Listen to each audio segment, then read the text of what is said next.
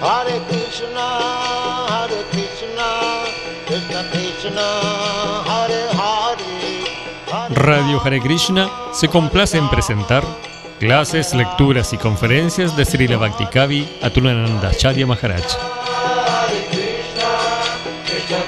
Una producción conjunta entre Radio Hare Krishna y Misión Hare Krishna Ashram.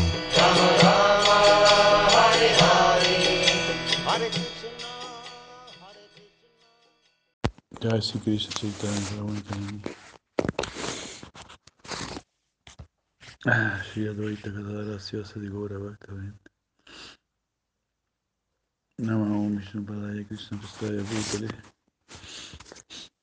Ah, Srimate Bhaktivedanta Swami Nityanamane. Muchas gracias, buenas noches.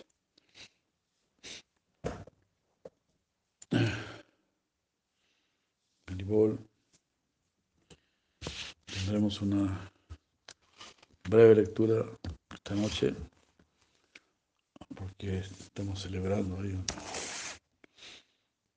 aniversario con los devotos. Hare Krishna. Entonces, ayer habíamos terminado leyendo esta analogía, alegoría, Durvasa Muni le está hablando a las gopis, en especial a Simati Radharani, que está haciendo de vocera, vocera de las gopis. Entonces le dice, hay dos, hay dos hermosas aves emplumados que hacen su hogar en el cuerpo, el cual, al igual que un árbol, está destinado para ser este to be fellet. Fellet, no sé lo que es. Is meant to be fellet. El menor de los dos es una porción fragmentaria de Brahman que sufre y disfruta. Y el otro es meramente un observador. Y de esta manera está mm, el disfrutador y el no disfrutador.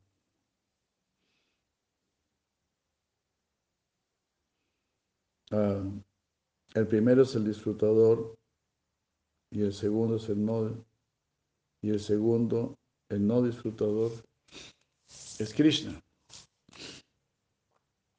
Krishna no disfruta en este mundo material.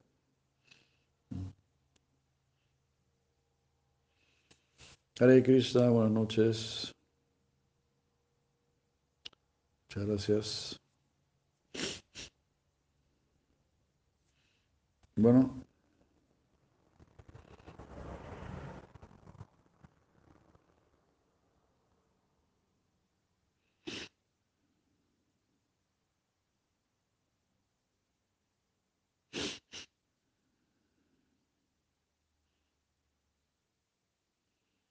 Aquí está la, famosa comparación entonces entre el alma, ¿verdad? Que está probando los frutos del árbol y Paramatma que está observando al ave.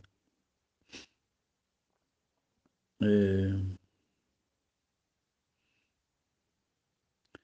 aquí Sri Prabhupada Sarasvati comenta diciendo Durvasa pensó desde un punto de vista microcósmico Krishna y las demás jivas parecen similares.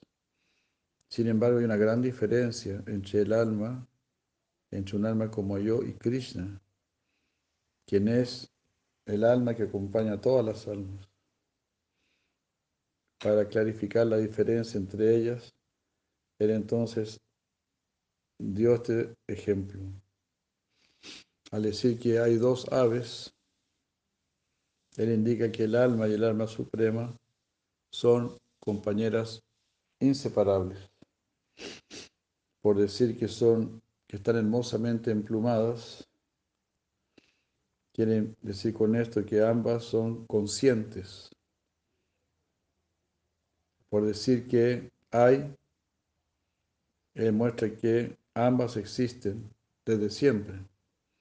Sin embargo, de, entre estas dos, la más pequeña o la menor es el alma, la cual es comparada con el rayo, con un rayo de la otra, quien es como el globo solar de Brahman.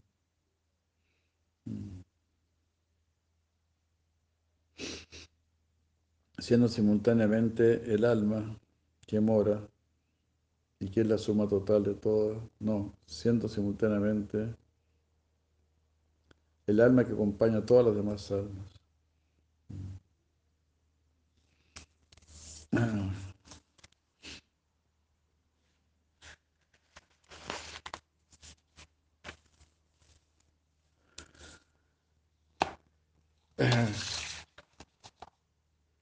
Entonces, Paramatma no está para nada, para nada identificado con este mundo, con este cuerpo.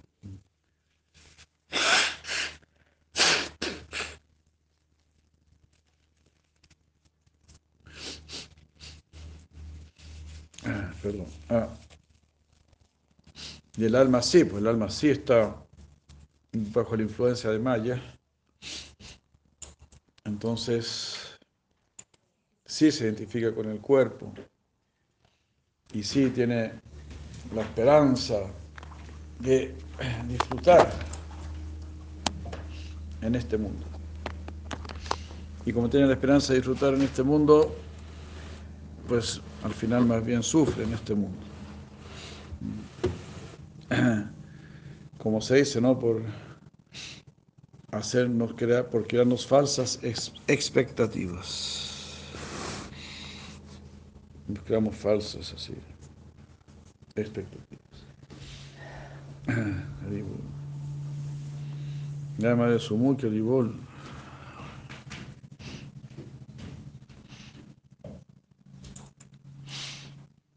Muchas gracias.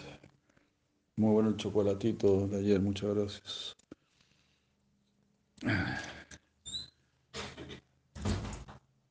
Este.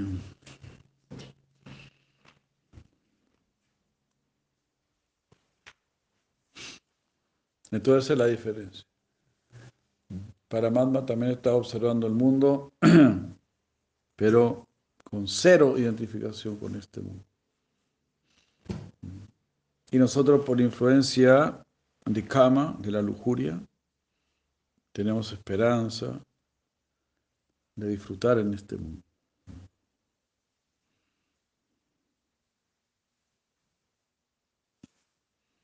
Uh,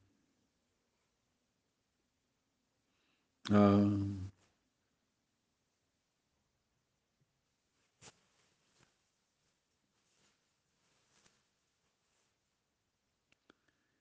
De aquí Durvasa Muni continúa diciendo, eh, nuestras situaciones que nosotros no, sabemos ni lo que es conocimiento, ni lo que es ignorancia. Mm. Este, esta Paramatma es distinto tanto del conocimiento como de la ignorancia. Está accidental el conocimiento material de la ignorancia de este mundo.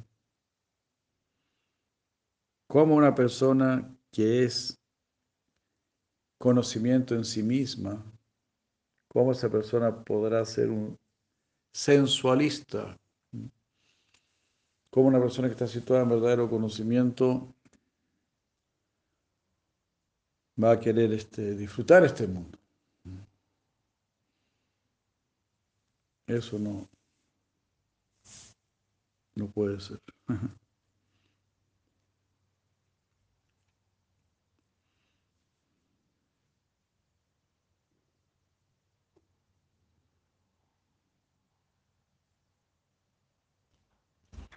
Aquí, aquí Durvasa está hablando más acerca de la posición tanto de las almas condicionadas y de Krishna cuya manifestación parcial es el alma, es el alma suprema. Mm. Las almas condicionadas, las almas condicionadas no tienen conocimiento de quiénes son ellas y tampoco pueden calcular la gran ignorancia que las cubre.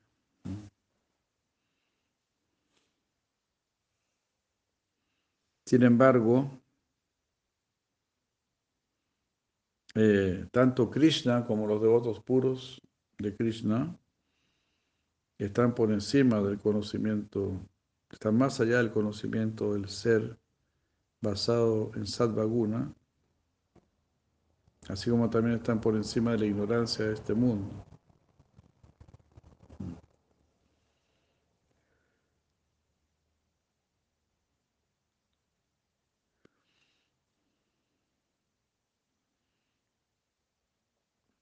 Tal como está hecho en el Vishnu Purana 1952, Yasya Yutayu Tam Samse Vishva Shaktir Iyam Stita.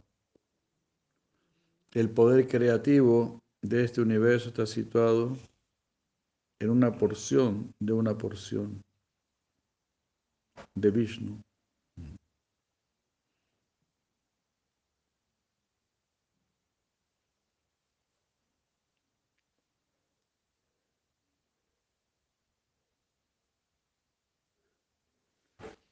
Así, ¿no?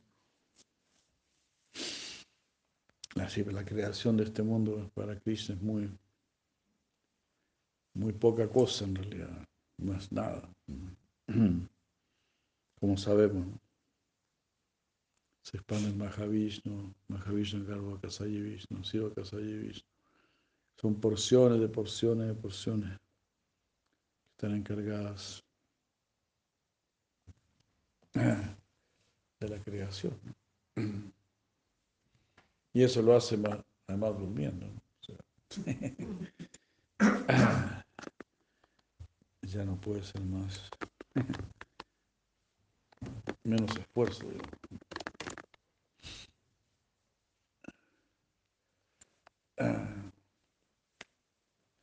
Eso lo dijo una vez este Ridayananda. Era muy divertido predicando. Dijo, cuando el Señor, cuando Mahavishnu duerme, crea universos. Cuando nosotros dormimos, creamos deudas. Esa es la diferencia. Una de las diferencias.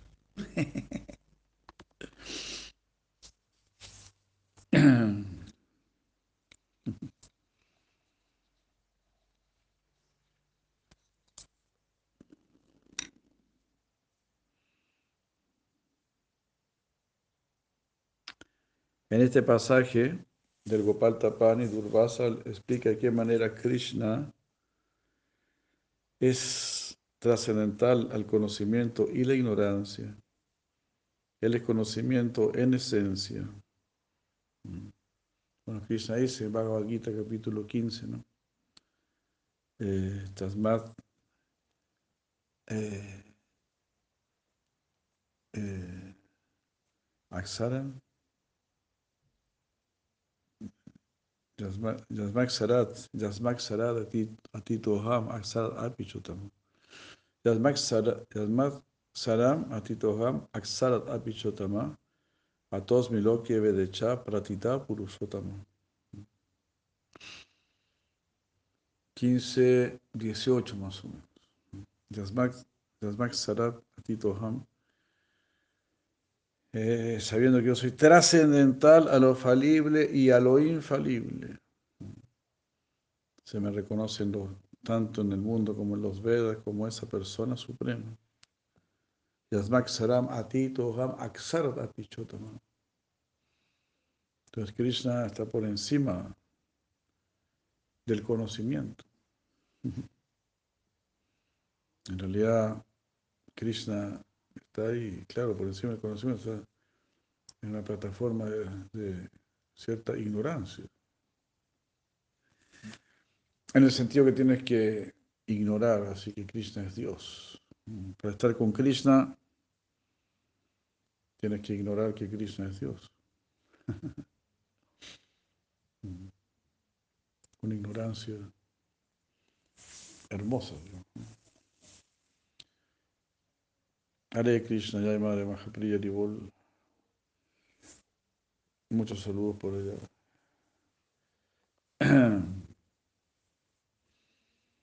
Hare Krishna. Este...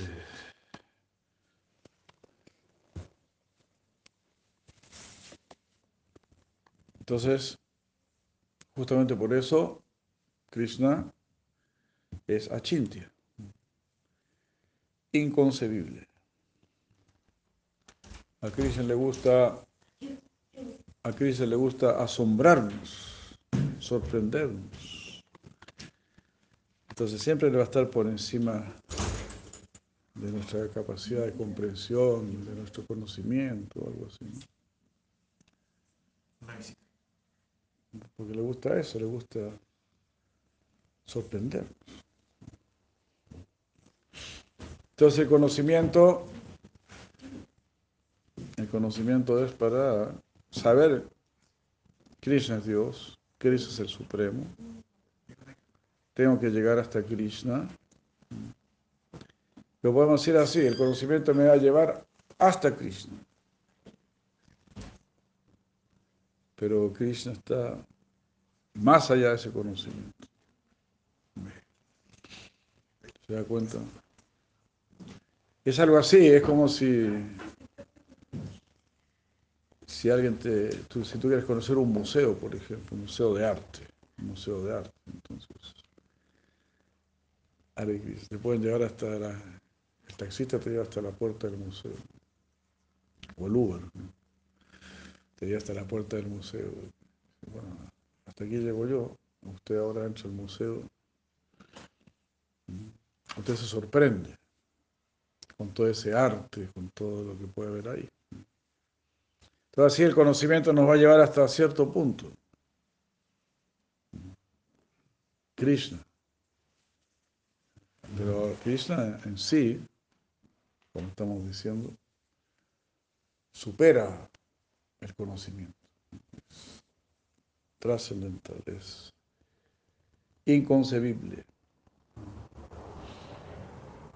Ahora lo inconcebible eh, tiene algo muy particular, porque lo inconcebible no significa que sea absurdo.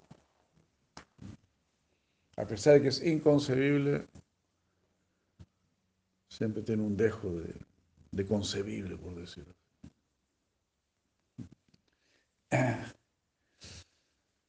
Eso nos permite guardarlo en el plano de la admiración.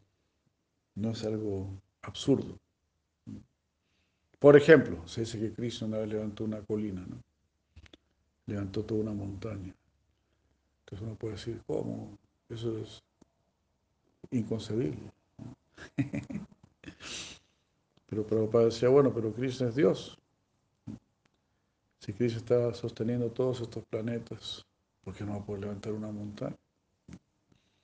Ah, sí, ¿verdad? Entonces, por un lado es, concebible, es inconcebible y por otro lado se puede volver un poco concebible.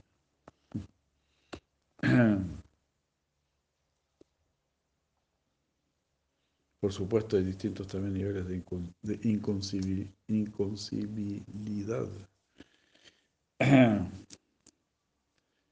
Entonces, uno tiene ya más realización de Krishna y más convicción de Krishna. Krishna se siente más a sus anchas para poder hacer cosas más y más inconcebibles.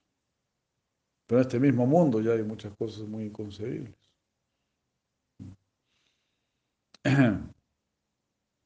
Que el ser humano no se puede explicar. Bueno, yo doy el ejemplo del rayo de luz, ¿no?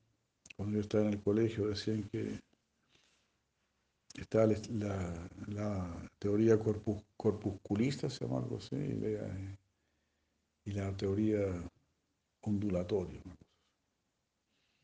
Pues uno decía, no, la luz es un corpúsculo que va dejando una estela. Otros decían, no, no hay ningún corpúsculo. Es solamente una onda. Ah, y ahí discutían, y los dos, por ambos lados tenían pruebas muy contundentes. Al final nunca se, se pusieron, se pudieron poner de acuerdo, entonces dijeron, bueno, la luz es un corpúsculo ondulatorio, algo así. Unieron las dos cosas. Pero la verdad de las cosas que no entendía. o el número imaginario I. ¿Se acuerdan ustedes del, número imaginario I? Ustedes que están más cerca del colegio, ¿no? ¿Sí se acuerdan? Raíz de menos uno. Yo no soy matemático, por si acaso, yo me acuerdo porque me hizo sufrir tanto todo eso que no se me olvidó nunca. Y es la raíz de menos uno.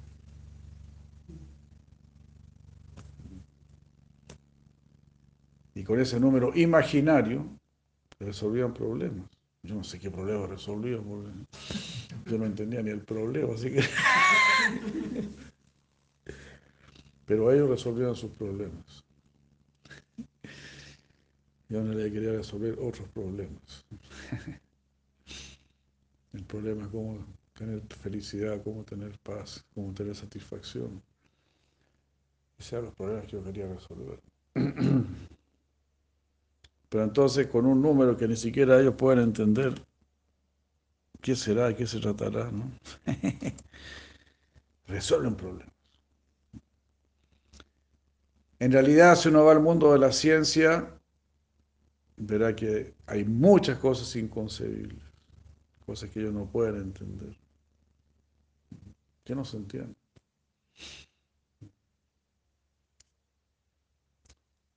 El mismo, el mismo movimiento de los astros, cómo se mantienen a flote y eso. ¿no? lo pueden explicar, ellos no lo pueden explicar. Porque ellos tratan de explicar todo sin Dios. ¿Cómo vas a explicar todo sin Dios? Así es el que crea todo, el que sostiene todo. ¿Cómo vas a explicar el todo sin el todo?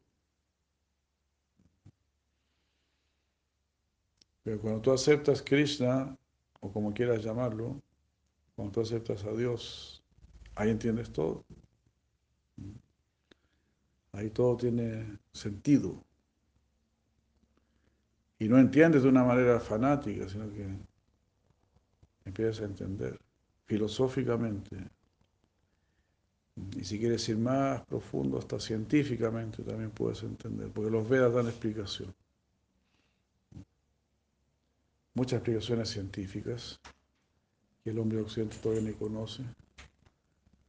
Por ejemplo, los chakras, el poder de los chakras, el poder del pranayama. Yo no tenía ni idea de que existe el pranayama. El poder de la meditación, muchas cosas que en la ciencia védica, la ciencia del Veda, ya se sabe no solamente se sabe, se practica, se domina, se demuestra. Hare Krishna, gracias. Se demuestra todo.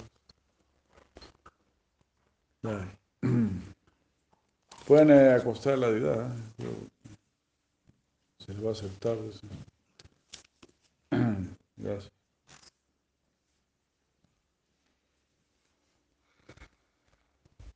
Gracias. Entonces, ¿cómo será posible que una persona que tiene verdadero conocimiento se vuelva un sensualista, un disfrutador de este mundo? No. ¿Por qué los sabios, por qué los santos no disfrutan de este mundo?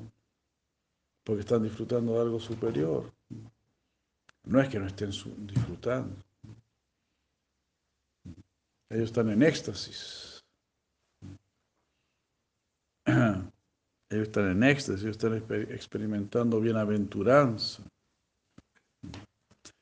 Esas son palabras que se utilizan en la vida espiritual, el éxtasis, la bienaventuranza, la beatitud. Nadie dice, el otro día fui a una fiesta y estuve en un estado de beatitud. Experimenté bienaventuranza, escuchando un, rock and roll. No. Solamente algo que tenga un origen espiritual nos dará ese nivel de felicidad, que es muy elevado. Dorananta Goranga, Hare Krishna. No acredito, rapaz, não acredito. É você mesmo. Isso você, Ananta. Já.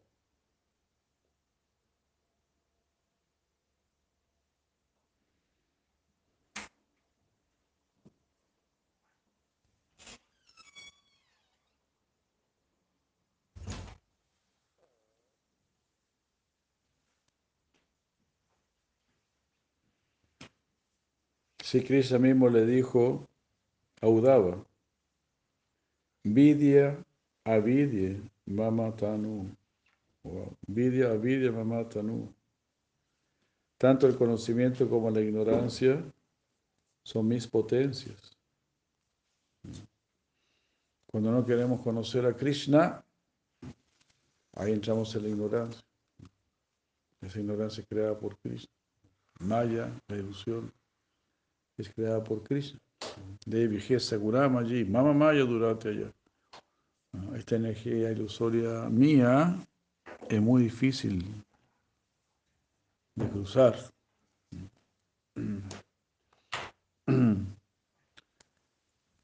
Hay que sacar la midanga ahí para.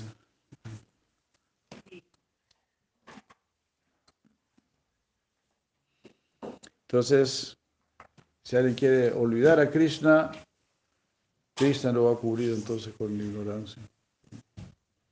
O volver una persona ignorante. si él quiere, si quiere conocer a Krishna, eh, Krishna mismo le va a dar inteligencia. La da a mí, budillo cantan. Yo le doy inteligencia para que vengan a mí.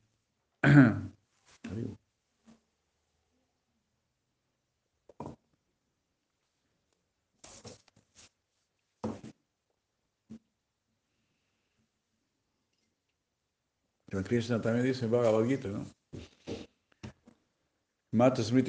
Pohanam. Yo soy el conocimiento, la memoria y el olvido. Si se quieren olvidar de mí, bueno. También pueden vivir la experiencia de olvidarse de mí.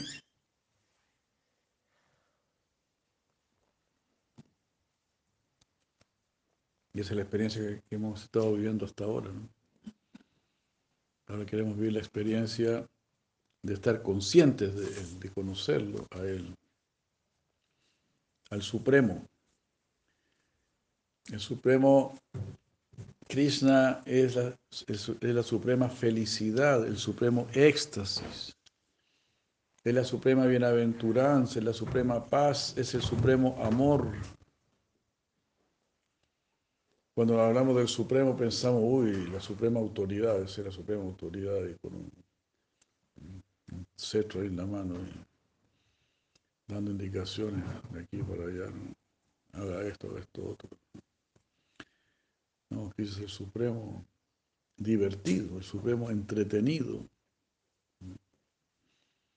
Así es Krishna, muy travieso. Es el rey de los que se portan mal. Ya hay más de Krishna.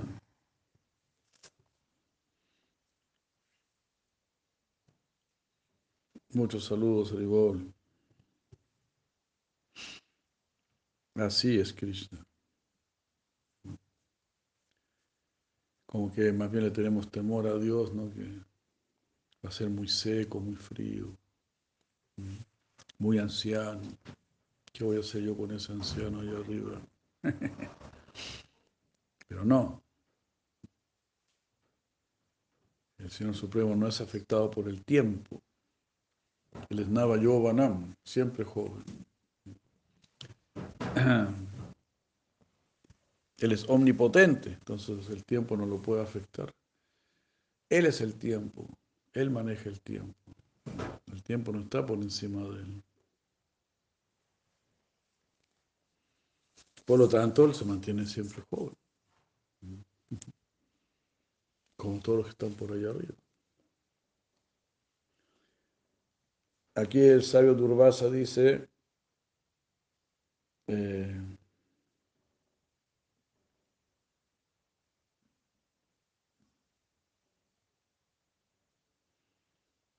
Ah, y aquí, perdón, Mara dice algo muy hermoso, dice. Bueno, que el Señor Supremo no puede caer víctima de la ilusión. Eh, eres la esencia del conocimiento. Porque Él dice, yo soy, Él es la esencia del conocimiento. Es decir, Él es amor. Ahí está lo que tenemos que comprender. El amor es la esencia del conocimiento. Sin amor no puede haber conocimiento. Sin amor, el conocimiento que recibes no es verdadero conocimiento. Como que todo se muestra muerto si no hay amor. Eso pasa en el mundo occidental. Los occidentales piensan que los árboles no tienen vida, que los animales no tienen vida, que la tierra no tiene vida, en el sentido de que no tienen alma. Si el animal no tiene alma, entonces, entonces no tiene vida, porque la vida es el alma. Entonces, si no hay amor, no hay verdadero conocimiento. Y vas a pensar, los animales no tienen alma y están hechos para nuestro disfrute. Los podemos matar, los podemos comer. Porque así dicen algunos. Que fueron creados para nuestro disfrute. Pues en realidad nada fue creado para nuestro disfrute.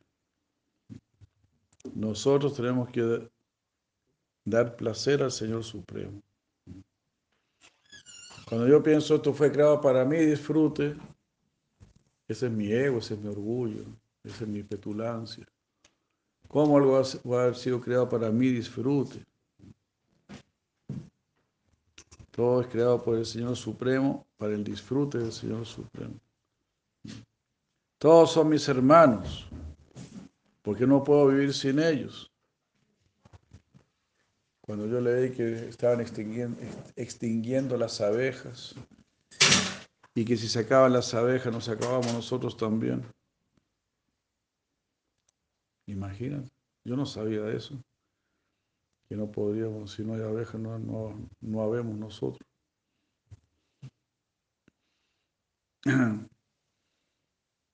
Así es, somos todos hermanos.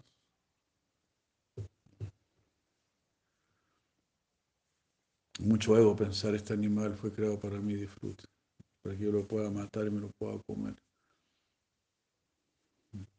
No, el devoto va a pensar todo lo contrario. Va a pensar, yo también fui un animal. Voy a tratar de ayudar, le voy a cantar Hare Krishna para que se libere.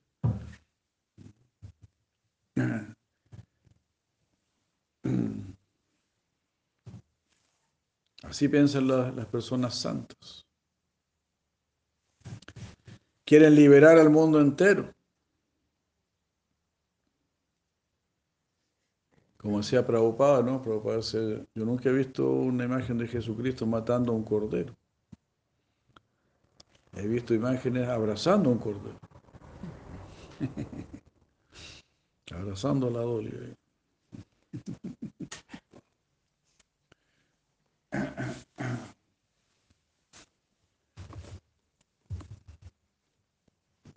Hare Krishna.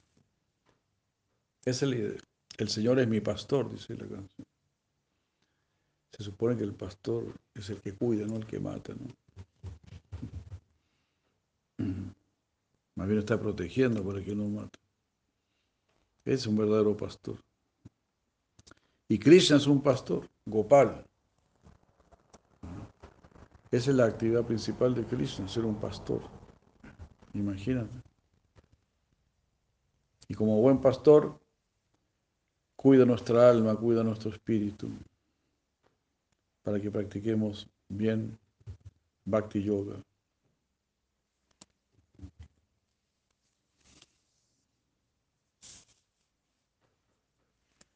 Pero es, Krishna, Él es la esencia de todo conocimiento y por lo tanto Él es amor. Porque eso es verdadero conocimiento. ¿Qué es conocimiento? Es conocer la verdad. ¿Y qué es la verdad? El origen de todo. En lo que explica todo, lo que sostiene todo. Esa es la verdad. Y la verdad entonces es Dios. No puedes separar tú a Dios de la verdad. Él es la verdad. Porque Él es el origen de todo. Él es el que sostiene todo. Es, él es el que explica todo. Entonces no hay diferencia entre la verdad y Dios. ¿Y cómo vas a conocer a Dios? Pues a través del amor. Entonces a través del amor de Dios, ahí te vas a una persona sabia.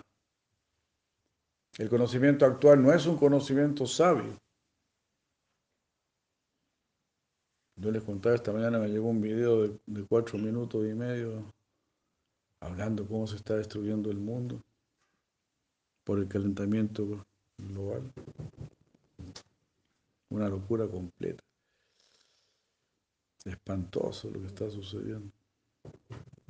Tragedias tremendas inundaciones, eh, ¿cómo se llama? Desmoronamiento, así de, ¿ah? aludes, alud, y cosas así. No, no, es terrible lo que está sucediendo. Eso no es conocimiento, no, no vivimos en una sociedad que tiene conocimiento,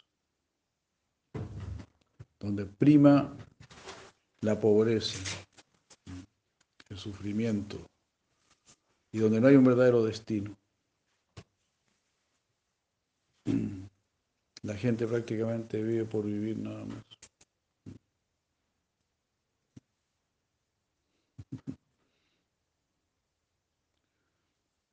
Como llegó un chiste muy bueno de Mafalda, que Miguelito le pregunta a Mafalda, le dice, ¿y por qué si si, ya, si ganamos esta vida, si, si, esta vida que hemos ganado, si para mantener esta vida que hemos ganado tenemos que trabajar toda la vida para ganarnos la vida.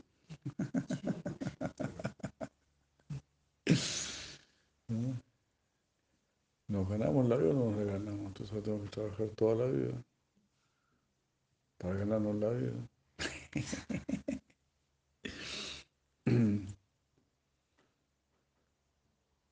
Así hemos creado una, una sociedad demasiado complicada, compleja. ¿Por qué? Porque es muy difícil vivir sin Dios. Sin Dios todo se complica. Porque vas a empezar a buscar la satisfacción en otras cosas. Vas a crear muchas cosas para tratar de disfrutar.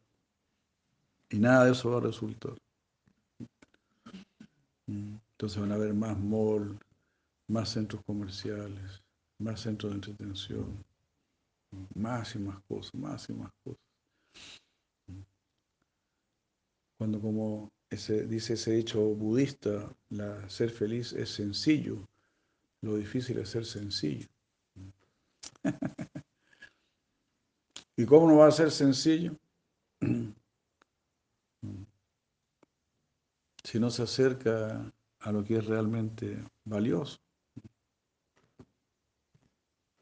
Si no, nos si no nos acercamos a lo que es realmente valioso, nos vamos a complicar la vida. Vamos a dejar de ser sencillos.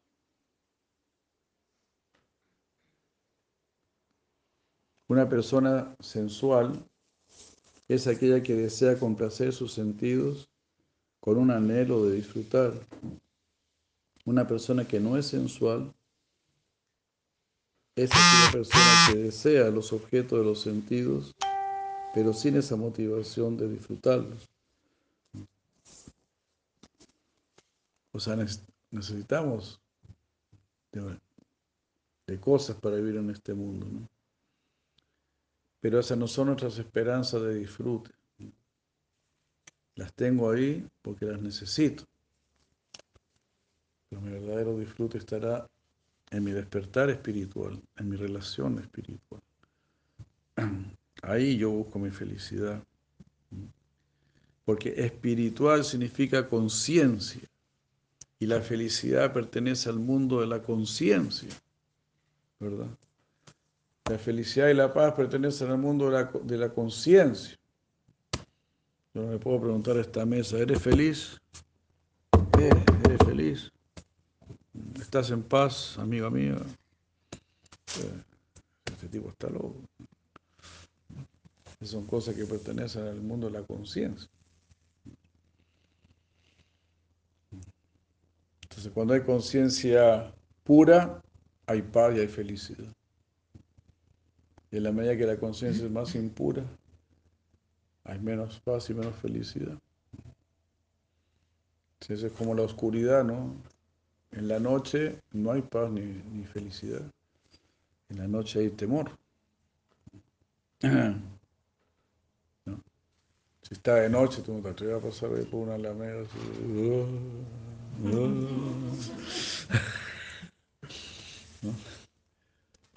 De noche oscuro. Noche oscura, nada veo.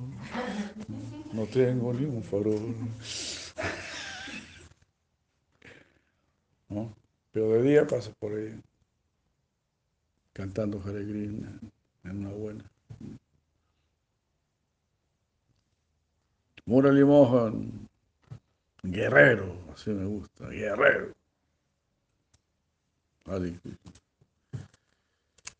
y guerrero toro más encima. Este es un guerrero de los verdaderos.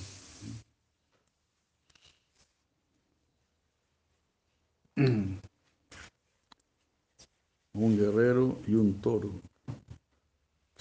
Hare Krishna. Envido sus apellidos.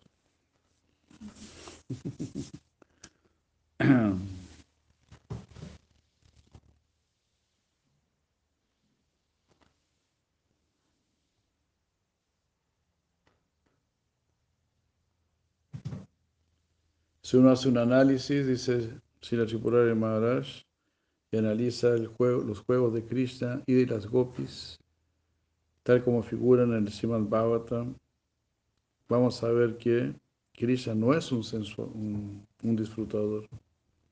Todas sus interacciones con las lecheras de Braya son actos libres de egoísmo y su único deseo es hacerlas felices. Esa es la posición también de las mismas gopis. Ellas quieren hacer feliz a Krishna y Krishna quiere hacer feliz, quiere hacer felices a ellas.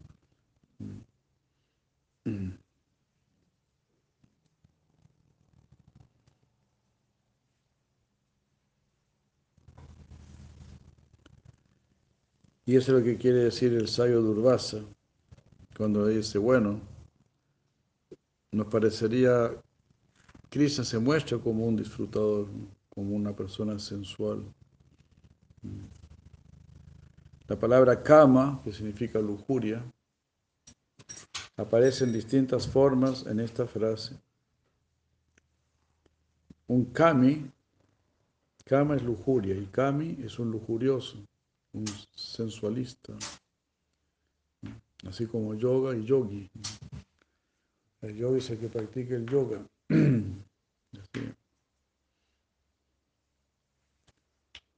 O Visayi.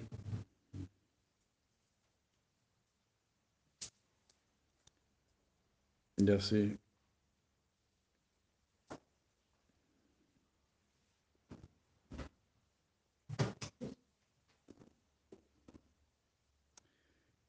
Una persona que siente placer en el ser, que es un Atmarama, esa persona sí está encontrando verdadero placer. Ah.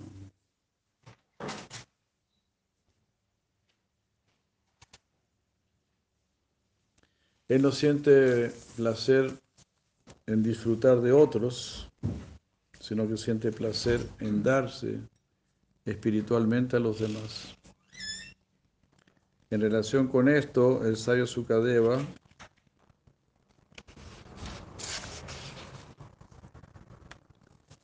describe la interacción que tiene Krishna con las gopis.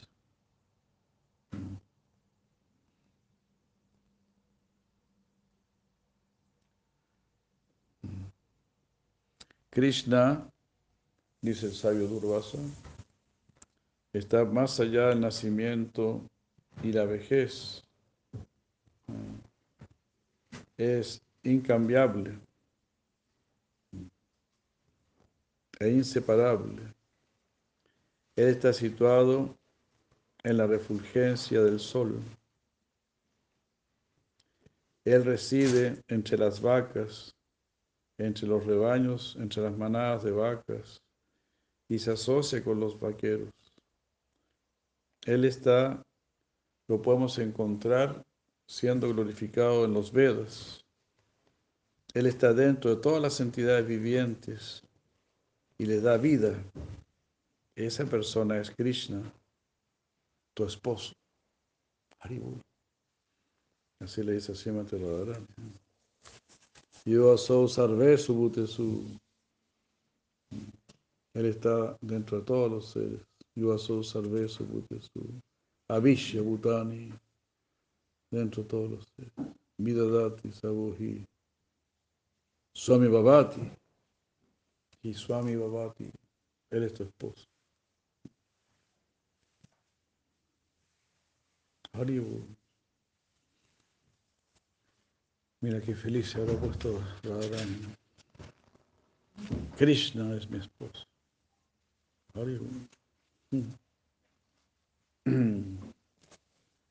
Y así, dices el esposo de cada alma. ¿no?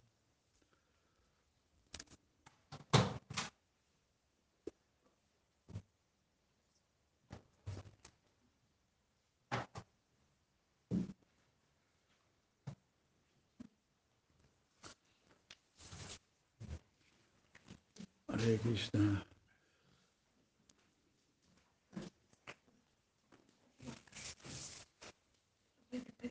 ¿Ah? Buenas noches, Krishna.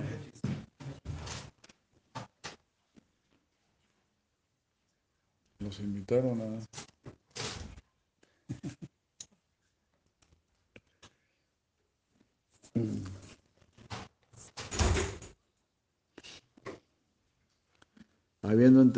habiendo, sido explicado que Krishna no es el disfrutador, ni disfruta ni sufre el karma, Durvasa además explica la posición trascendental de las gopis.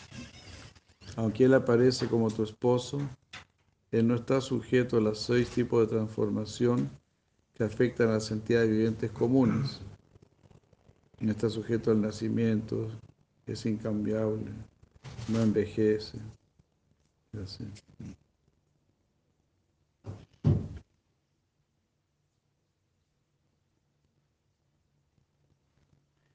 Ah. y tampoco puede ser destruido.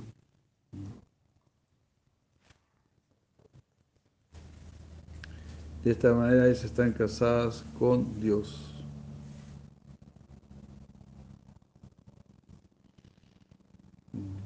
Prabhupada Sarasvati comenta que Durvasa le está diciendo a las gopis porque ustedes son el Svarupa Shakti de Krishna y vuestra adoración a Krishna es sin ningún deseo material, es incorrecto decir que ustedes son esposas infieles o que son ustedes muchachas lujuriosas. Realmente las gopis están casadas con el supremo objeto del amor, estando situadas en la refulgencia del sol Krishna es el objeto de veneración del Gayatri Mantra, que es el prototipo de todos los mantras védicos. Como fue explicado en la primera sección de este libro, el río Yamuna que fluye a través de los campos pastoriles de Krishna, el río Yamuna es considerada la hija del dios del sol.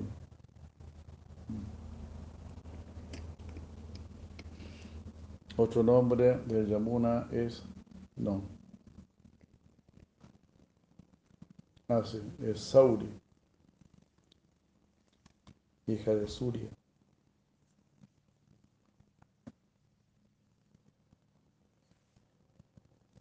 De esta manera, Prabhupada Sarasvati indica que al decir que Krishna está situado en la refulgencia del sol, Saurya, también indica que él está situado en Braya.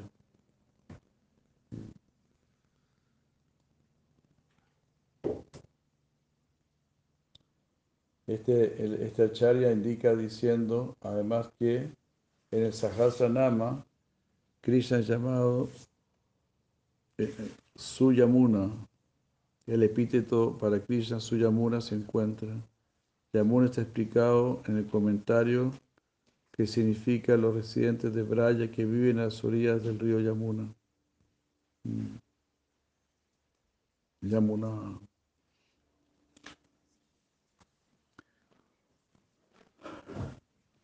Aquí una palabra es Yamuna y otra palabra es Yamuna. Es el río es, llamado Yamuna y Yamuna son los que residen en las orillas del Yamuna.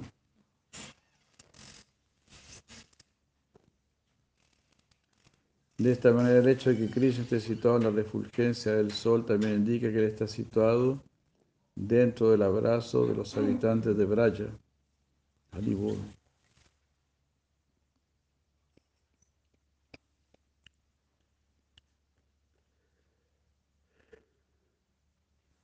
Después de describir el significado del nombre de Krishna, Durvasa comenta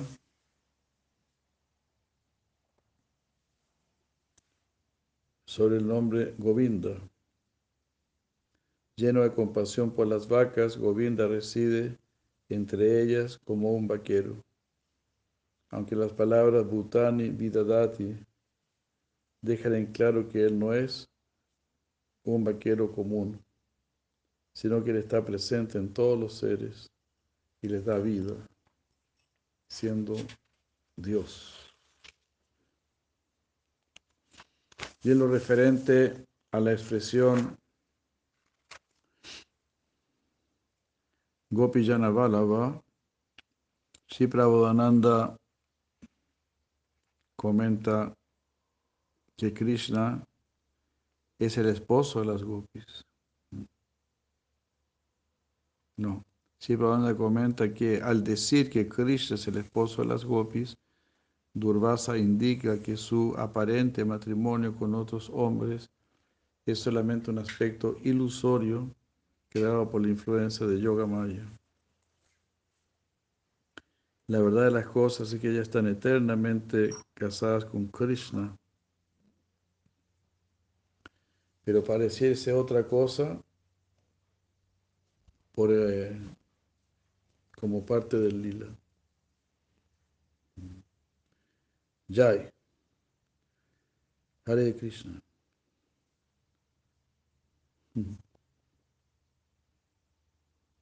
Gandharvi entonces preguntó, ¿cómo es que Gopal nació entre nosotras o entre nosotros los vaqueros? ¿Y cómo es que usted, oh sabio, pudo reconocerlo a él? ¿Mm? ¿Cuál es su mantra? ¿Cuál es su lugar? ¿Y cómo es que él nació como el hijo de Devaki? ¿Quién es su hermano mayor? Rama mediante qué rituales Gopal debe ser adorado y cómo este vaquero, quien es el alma de todos y está más allá de la naturaleza material, cómo es que él descendió a esta tierra. Durvasa va a responder a estas preguntas haciendo referencia a una conversación entre Brahma y Narayana que Brahma personalmente le relató a él. La conversación de Brahma con Narayan eh, hace el balance de este Upanishad. La primera pregunta de Gandharvi será tratada en los textos 25 y, y 35. La segunda pregunta en el texto 38. La tercera en el 36, la cuarta en el 25. Las preguntas quinta y sexta en el texto 35.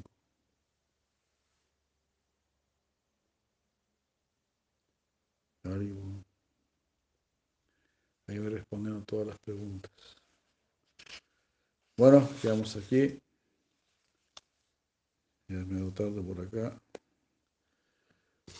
Muchas gracias. Hoy tenemos a Paramesha Arpadka también. Muchas gracias. Muchas gracias, muchas gracias. Buenas noches. Nos vamos a encontrar mañana. Goura Permanente